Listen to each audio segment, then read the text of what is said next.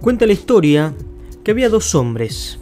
Uno se llamaba Saúl, quien era el rey, y había otro que se llamaba David, un soldado, una simple persona.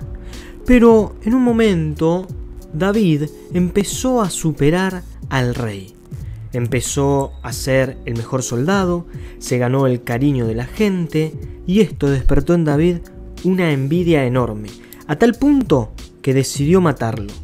Para eso le pidió a su propio hijo que lo ayudara, que averiguara dónde se escondía David y así poder aniquilarlo. David, por supuesto, y como hubiésemos hecho todos, cuando se enteró de que lo querían matar, se escondió.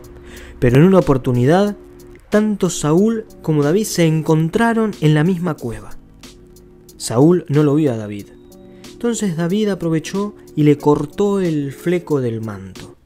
Cuando Saúl lo vio con la espada en la mano, se asustó, pero David le dijo, Hoy te podría haber matado, y así hubiese terminado con mi suplicio, pero para que veas que no te quiero hacer daño, simplemente te corté el fleco del manto. Como respuesta a esto, David se arrodilló y lo proclamó como nuevo rey.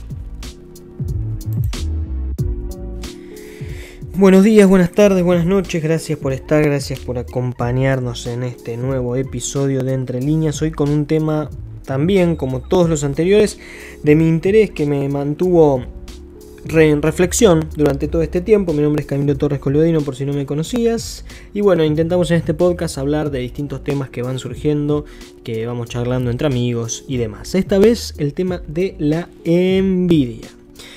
Bueno, pareciera ser como que la envidia es un tema no sé si quiero decir tabú, porque pareciera que hay muchos temas tabú, pero es una, una de esas sensaciones, emociones, sentimientos, pasiones que nos avergüenzan. Es decir, sentir envidia es, como que te rebaja, ¿viste? Como que te hace decir, no, yo no soy una persona envidiosa, ¿cómo va a ser por nada? Estás confundido.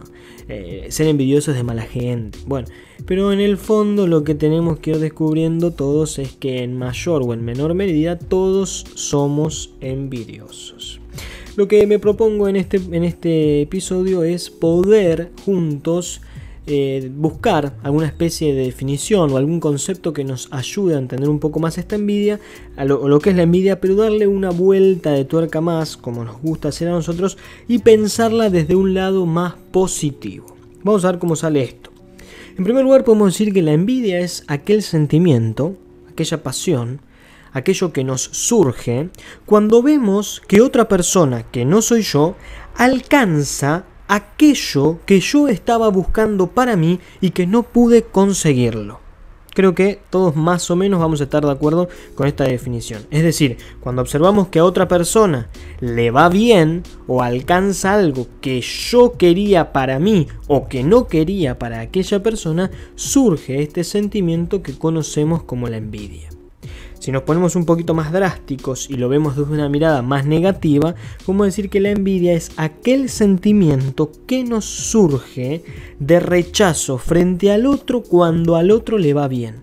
Es decir, es la, mm, alegría, la alegría, podríamos decir, del otro generando en mí algo negativo. Bronca, ira, son sentimientos que podrían estar asociados, y digo bien, podrían estar asociados a este sentimiento de la envidia. El envidioso no puede alegrarse por el bien del otro, ¿no? Busca en este sentido que al otro le vaya mal. ¿Por qué? Simplemente porque ese bien lo quiere acaparar para uno. Pero esta es una primera definición.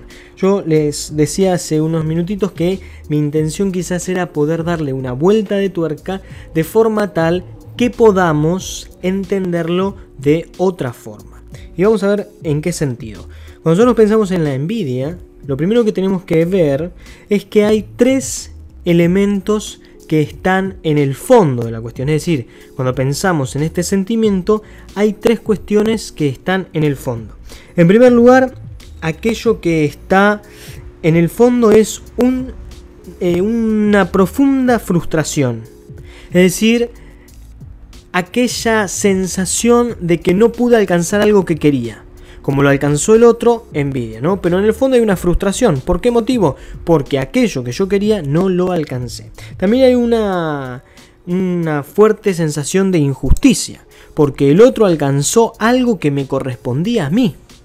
El otro no tenía por qué alcanzar eso que alcanzó, el otro no tenía por qué ir, al otro no tenía por qué irle bien en lo que le fue, porque eso tendría que haberme sucedido a mí. Y en el fondo de estas dos cuestiones, más abajo de toda esta cuestión, está la comparación. Cuando nos vemos con el otro y no hacemos otra cosa que compararnos, es decir, medirnos Veo su vida, veo, la mía, veo sus logros, veo los míos, veo cómo está, veo cómo estoy yo, veo cuánto gana, veo cuánto gano yo, veo cuánto tardo en recibirse, veo cuánto me está faltando a mí para recibirme, etcétera, etcétera, etcétera. Ahora, la pregunta que nos hacemos a partir de estos tres elementos, frustración, injusticia y comparación, es que la envidia es algo natural.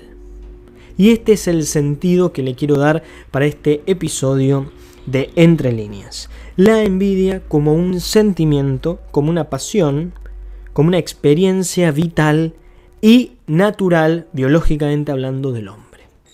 Al ser seres sociales, al relacionarnos, al comunicarnos con los demás, al observarnos, al entrar en relaciones con los demás, es imposible, es imposible no compararnos. No sentir y no experimentar algo envidia, una sensación, podríamos decir, esta sensación, ¿no? frente al éxito del otro cuando mi posición quizás no es la de tan la de una persona tan exitosa. Pero entonces, Camilo, ordenate un poco y decime, ¿es buena o es mala la envidia?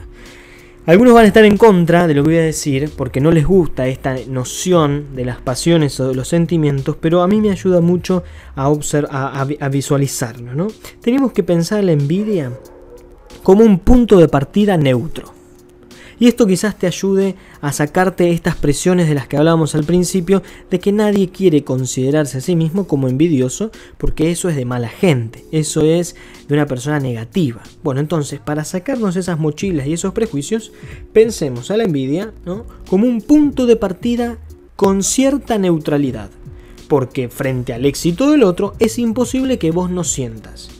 Por ejemplo, una persona que se recibió, una persona que consiguió trabajo, o el trabajo que vos querías, una persona que por fin logró independizarse, etcétera, etcétera, etcétera, y vos decís, la puta madre, yo quisiera, cómo me gustaría, o sea, alerta, envidia, envidia, bueno, pero a partir de ahí, por eso punto de partida, ver qué construimos con este sentimiento.